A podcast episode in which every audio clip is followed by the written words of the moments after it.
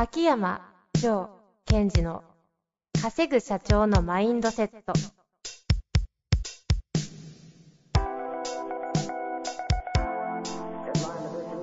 なぜ一流の経営者たちはぶつかる壁を次々と越えられるのか。そこに隠されたマインドの正体。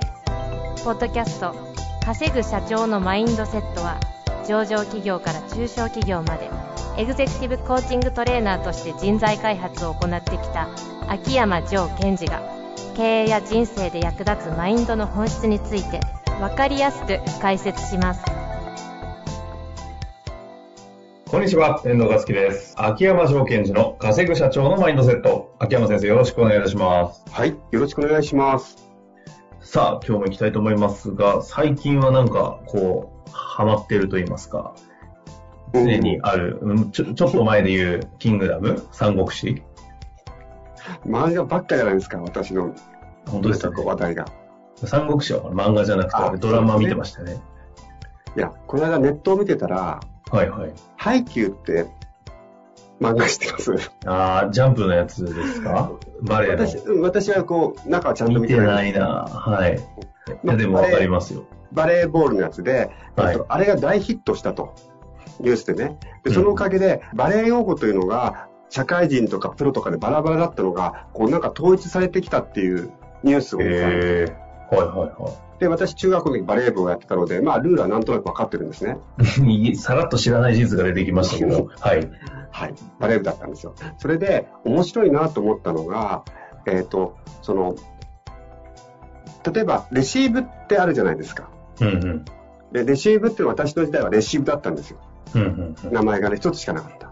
で、今は、えっと、サーブレシーブとか、アタックレシーブみたいに、きちんと用語が、こう、細分化されてしてる、来てるんですって。で、それが細分化されすぎちゃってて、えー社会人とかプロとかでは使い方が、えーめめちゃくちゃだったんだけども、配給が売れたので、それがなんとなく統一してきましたという記事なんですけどもね。なるほど。で、これすごいいいなと思ったのは、やっぱり言葉とステートってリンクしてるなと思うんですよ。うんうん例えば今のレシーブ。えっと、サーブレシーブ、サーブレシーブ注意してって言うと、サーブの時のレシーブってこう体の使い方が、なんかこうちゃんと真ん中に戻そうって感じなんですよ。しっかりとこう、はいはいつまりスピードがあるわけじゃないんです。はい。ねところがアタックレシーブっていうと、スピードがあるので、スピードを殺さなくちゃいけないんです。うんうん。ですから、その、例えば、あ、僕、私も中学の時にこういう言葉を使ってたら、あ、サーブのレシーブする時っていうその言葉を自分にやることによって、体の動き方っていうのがパーンとこう、なん変わってきたと。ほそういうことができたんじゃないのかなということで、まあ、お伝えしたかったことは、その言葉と体の感覚っていうのがこうリンクしていくので、う。うんやっぱりこれは、なんていうのかな、えっ、と、言葉の持つ威力っていうのを、まあ、再認識しましたよというだけの話なんですけどね。ああ、なるほど。何ですか？なるほど。あそこがオチですね。もうちょっと私の中で、やっぱ言葉とステート変わったはいはい繋がっちゃうんだなっていう。ああ、最近感じたこと話、配給からの。まあでもそうですよね。か感覚、概念、言語って感覚的なものをギュッとまとめたりしていった結果、成り立ってるんで。その通りですよね。そうですよね。ですから、あの、言葉っていうのは、やっぱり、その、日常でも、この言葉を使うとどういう感覚に相手が入るのかってことは、ちょっと意識していきたいなって改めて思いますね。なるほど。まあそんな中でですね、このふわっとした言葉に対して惑わされている方からのご質問が来てますので、えーご紹介していきたいと思います。えー今日はですね、同じような質問2つありましたので、ちょっとまとめてご紹介したいと思います。はい。えービジョンとミッションを考える際に、どうしても今やっている仕事が先行してしまい、その仕事から逆算して決めてしまう思考になるのですが、良いのでしょうか？うんうん。というものと、うん。えーまずは仮でも良いので、ミッション、ビジョンを考えるのが良いのか、それとも、まずは今すべきことに全力を尽くすのが良いのか、今何をすべきかを出すために真剣に自己に向き合うことでミッション、ビジョンを作り上げることが良いのでしょうか？一体どれがいいのかという3つ、どれが先がいいんですかという質問ですかね。なるほど。まあ、ということで、大きな中で言うと、ビジョンミッションについてうんうんあの悩んでいるということですが、まあ、ビジョンとミッションほどね、このさっきの配給じゃないですけど、曖昧な、みんなが全然違う感じで喋る言語はないぐらいのところですそうですね。はいで、。あれですよね。私があの、アカデミアで、えっと、ビジョン、ミッションということはこういうことですよという、この、まあ、セミナーをやった時の質問ですよね、これは。あ、そうなんですね。これはうんそういうことですかね。そうですね。はい。ですからあ、今ちょっとそういうことみたいですね、これは。なので、そこでは、やはり、えっと、その、経営者の方も、企業のビジョンミッションも重要だけども、個人、個としてのビジョンミッションを作りましょうみたいな話の流れで、じゃあ、ビジョンミッションを考えていきましょうという流れの中です。うんうん。えっと、ちなみにですけども、私の中では、その曖昧な言語であるビジョンとはとかミッションとはっていうのはもう明確に決めてますね。うんうんうん。まあ、そこからいきますか？うん、これ、ビジョンとミッションとはの定義、本気でやったら、これ、絶対に今日30分いきますよ。じゃあ一言で。一言、一言。まさかの。はい。ビジョンとは、未来ですよ。うん未来。未来のこと。ミッションとは、動詞。動動詞、動詞のこと。動詞。動詞。やることです。V。はい。V、バーブ。ですから、えっと、どういうこう空想、ビジョン、未来の、まあ、虚構ですよね。描いて、それをどういう、何をミッションをすることによって現実化していくという関係性ですよっていうふうにお伝えしてますね。はいはいはいはい。で、その中でこの最初の方の質問は、えっと、今の仕事は逆算して決めてしまう思考になりますかって、これどういうことかというと、例えば何がいいかな。例えば、じゃあ、えっと、美容師の方がいると。で美容師の方が僕のビジョンとかミッションは何だろうということを考えていくときに、うん僕は美容師だからっていうふうに考えてしまうということ。それがいいんですか悪いんですかっていう、こういう質問だと思うんですよ。で、これは私の中では、えっと、個としてのビジョンとかミッションを作りましょうという話をしていたので、ですから、えー仕事から逆算はしちゃいけませんよっていうのが私の答えです。ああ、まず、はい。まず逆算ではないですよと。はい。えつまり、一旦自分が今やってる仕事とか、職業とか役割も一旦全部忘れて、その上で、あなたはどんな世界を作りたいんですかというビジョン。そのために、あなたは人生をかけて何をしなくちゃいけないんですか？っていうミッションを出してくださいっていうのが、ここでの一つの私の答えですね。なるほど。あの、質問に対しては、うん。ご名答ということで終わりなんですけれども、うんちょっとここからね、踏み込んでいきたいと思いますが、ミッションとビジョンの話は、はい本当にしだしたらもういくらでも喋れるじゃないですか。そうですね。今日この時間の中で、ちょっとこのご質問にね、答える、答えつつ、ちょっとどこまで、何がを伝えるといいですかね？うんと、まず、その、ビジョンとかミッションはということの定義も一つありますが、もう一つはね、はい。えっと、個人の、個人としてのビジョン、個人としてのミッションっていうのがまずありますよと。うんうん。で、それとは、まあ、リンクすることはあるんですが、別に企業のビジョンとかミッションがありますよという、この、なんだろう、二つがあるということは理解してほしいんですよ。うんうんうん。で、私が経営者の方に言ってるのは、組織としてのビジョン、ミッションは必要ですけども、それ以前に、あなたの個の人生、自分の人生としてのビジョン、ミッションをちゃんと考えていく。それを事業に落とし込んでいくことが必要ですってことはすごい強く言ってますね。うーん。ですからここのミッション、ビジョンっていうのは、き社長で、経営者で、まあ、特に社長ですよね。で言うと、ほ法人のミッション、ビジョンとリンクしてなければならないんじゃないんですか？えっと、ところが、やっぱり事業承継をする方っていうのは、まずそこをリンクさせるという作業をしてないので、会社のビジョン、で出たものに関してはリンクされてなきゃいけないですよね。結果論として、ね、あそうですね。うん。でそこはでも、多い、あの、区切れてる人は多いですね、非常に。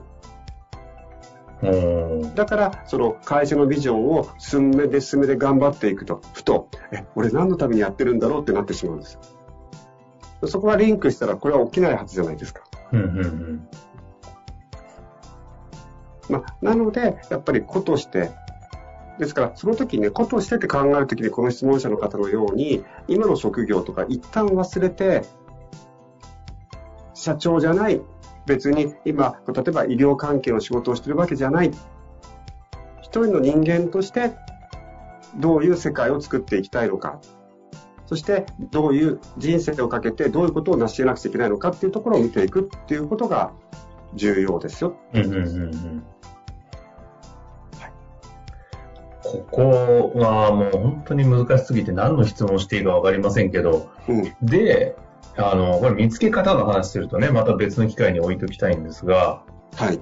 結局、うんうん、ミッションを、あの、どうやって身につけるのって話にみんな行くじゃないですか。手に入れるの。ビジョンをどうやって手に入れるの、ミッションって、なんかなんか分かったと思ったらなんかやっぱしっくりこないんですよね、みたいな。そうですよね。それが、あの、前々回ちょっとお話があってた、えっと、本当の私とか、偽りの私って話を少ししたじゃないですか。はい。その本当の私に、まあ、戻るとか、本当の私になった上でそれを見つけていかないから、言葉は出てきたけど、なんかずれるなってことが起きちゃうんですね。ああ。これその話少ししていただくけど、言っちゃっていいのかなあの、うんうん、本当の私というもの、まあ、私は何者かみたいなところですよね。っていうものを分かる状態になると、この、その状態、ステートにおいてミッション、ビジョンが作れる段に入るみたいなプロセスだと思うんですけど、今日、ここ最後に、その、本当の私になるためのプロセスの話をちょろっとだけできる範囲でちょっとしていただくと、ああ、道筋があるんだっていうことに気づけていいんじゃないかなと思うんですけど。なるほど、なるほど。うん、道筋は、あの、私の中で明確にあるんですよ。うん。で、本当の私になる道筋というのは、まあ、ステップがあって、最初は、一番目は自分に感謝していくということ。で、この自分に感謝というのは、どういう状態かというと、まあまあ、俺もやってきたよねっていう感じ。まあ、あの、自分に感謝してる人非常に少ないですからね。で、そのステップが終わって自分に感謝がちゃんとできたら次のステップが、まあ、一般的な自己肯定感。私の言葉で言うと、ゼロポイントマインドみたいなのがあるんですが、非常にニュートラルな状態に持っていく。うん、そのニュートラルというのはすごいじゃないんですよ。なんか OK。自分は別に穴が開いてるわけじゃない。欠けてるわけじゃない。すごいわけじゃないけども、別にダメじゃない。っていう、そのニュートラルな状態に一回戻すんです。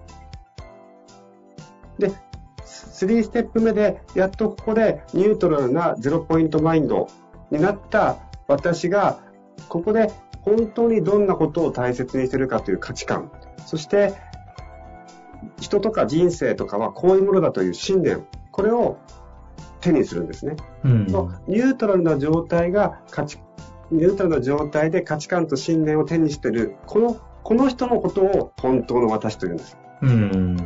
で、最後のステップは本当の私になると、自分は別に欠けてるわけじゃないんですよね。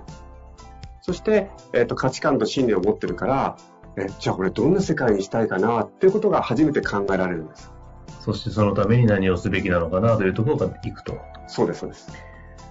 まあ、ということでね、ここは今日は今非常になんかいろんな話をね、一個一個の感謝というところだけでも、あの1時間以上喋れるような話を今すごいコンパクトにまとめてくださったので、わかり、かけ、なんか分かったよね、みたいなとこあると思いますけど。最後に1分だけ時間待っていいですか？ちょっとだけ。もちろんです。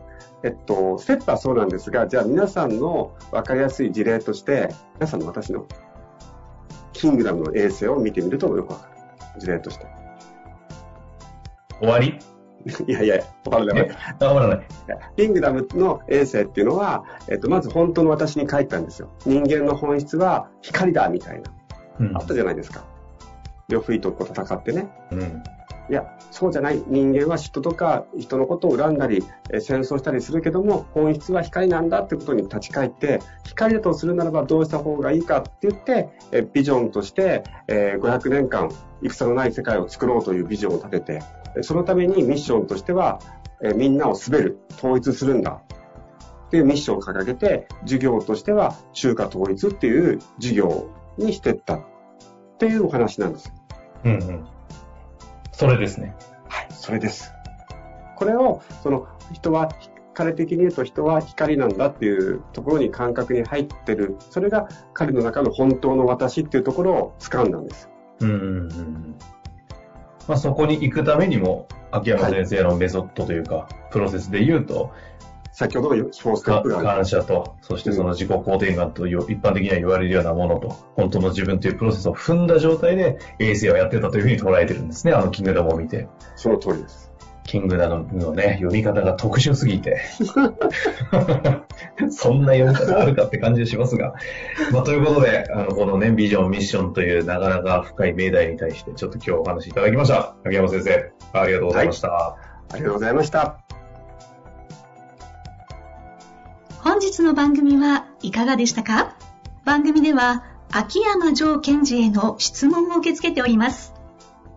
ウェブ検索で、秋山城と入力し、検索結果に出てくるオフィシャルウェブサイトにアクセス。その中のポッドキャストのバナーから質問フォームにご入力ください。